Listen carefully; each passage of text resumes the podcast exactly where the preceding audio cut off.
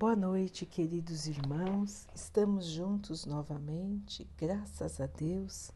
Vamos continuar buscando a nossa melhoria, estudando as mensagens de Jesus, usando o Evangelho segundo o Espiritismo de Allan Kardec. O tema de hoje é Mundo de Provas e Expiações. É um texto de Santo Agostinho e diz assim: o que eu posso falar dos mundos de provas e expiações que vocês ainda não sabem, uma vez que basta observar a terra onde vocês moram? Esses mundos existem porque precisamos resgatar os erros cometidos em vidas anteriores. A inteligência superior, em um grande número de habitantes, indica que a Terra não é um mundo primitivo, destinado para a encarnação de espíritos recém-saídos da mão do Criador. As qualidades que os espíritos trazem ao nascer são a prova de que eles já realizaram um certo progresso. Entretanto, os inúmeros vícios que eles ainda possuem indicam uma grande imperfeição moral. É por isso que Deus os colocou em um planeta pouco evoluído como a Terra, permitindo assim que resgatem os erros por meio de um trabalho difícil, enfrentando as misérias da vida, até que tenham mérito para entrar num mundo mais feliz. Nem todos os espíritos encarnados na Terra estão resgatando erros de existências anteriores. As raças que são chamadas de selvagens são espíritos que apenas saíram da infância e estão na Terra para se educar e se desenvolver pelo convívio com espíritos mais evoluídos. As raças semi-civilizadas são formadas por estes mesmos espíritos, porém em um estágio mais evoluído. Podemos dizer que algumas raças indígenas são exemplos de raças semi-civilizadas que progrediram pouco a pouco no decorrer de longos períodos, conseguindo assim atingir o aperfeiçoamento intelectual dos povos mais esclarecidos. Os espíritos que estão em resgate na Terra são, na grande maioria, espíritos de fora da Terra, são estrangeiros. Eles já viveram em mundos mais evoluídos, de onde tiveram que sair pela insistência em praticar o mal, causando assim problemas para os bons Deus, em sua justiça infinita, permite que esses espíritos, exilados por um tempo em outros planetas, continuem a sua evolução nesses planetas menos evoluídos. Eles recebem por missão acelerar o progresso dos espíritos menos evoluídos, porque trazem consigo a inteligência mais desenvolvida e a semente dos conhecimentos que ganharam nos mundos em que viveram.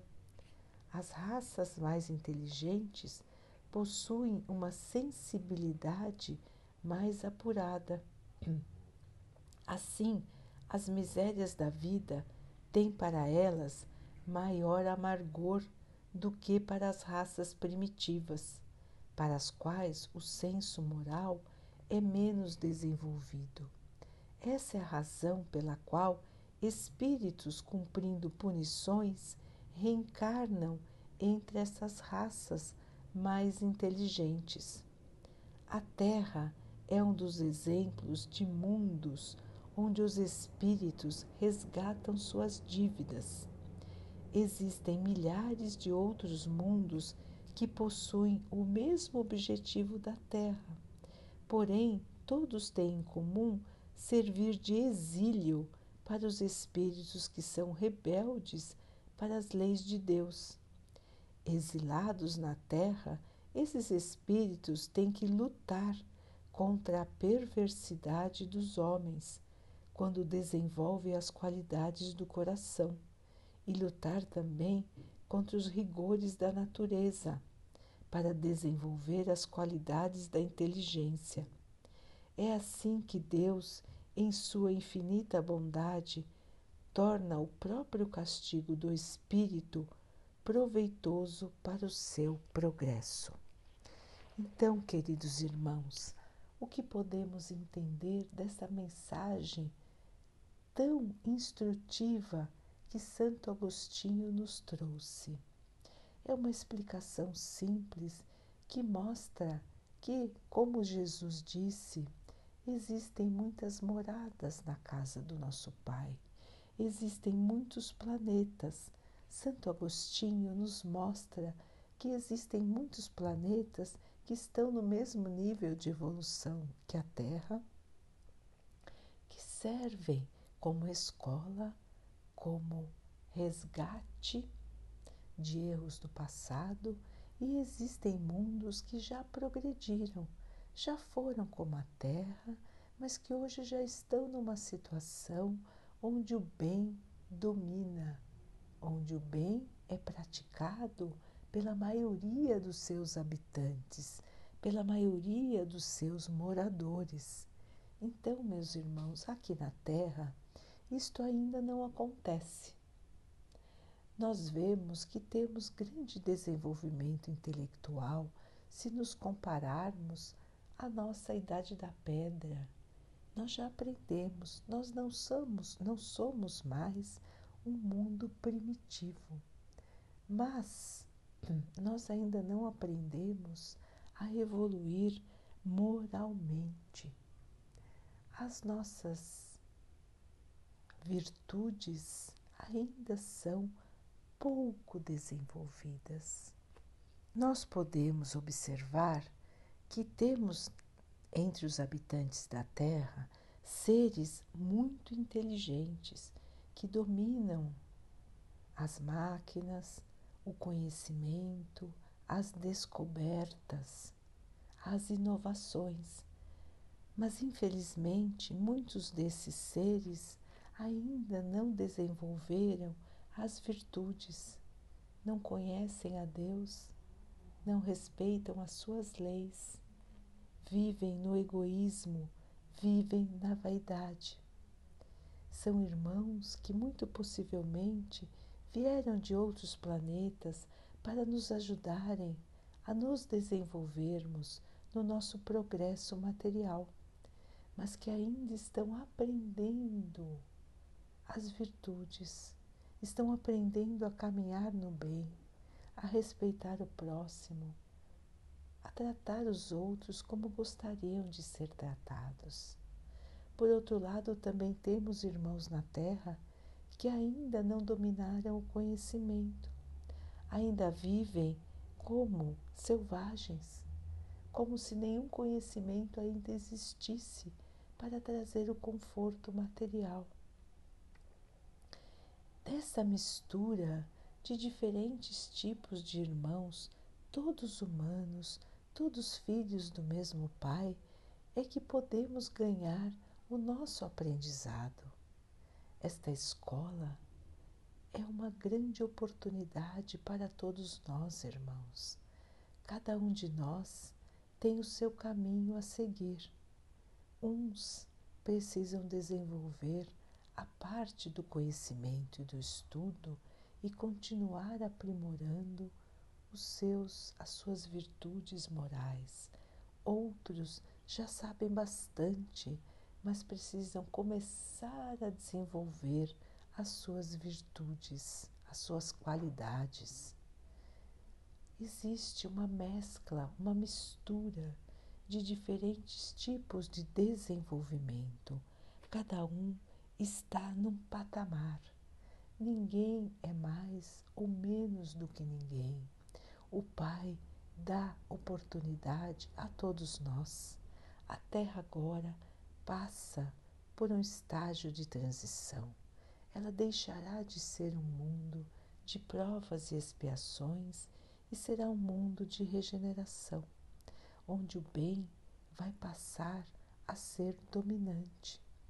Os irmãos que não aceitarem esta modificação, que não agirem no bem, que não conseguirem modificar o seu pensamento, a sua maneira de ser, serão também transferidos para planetas que ainda estarão no estágio de provas e expiações.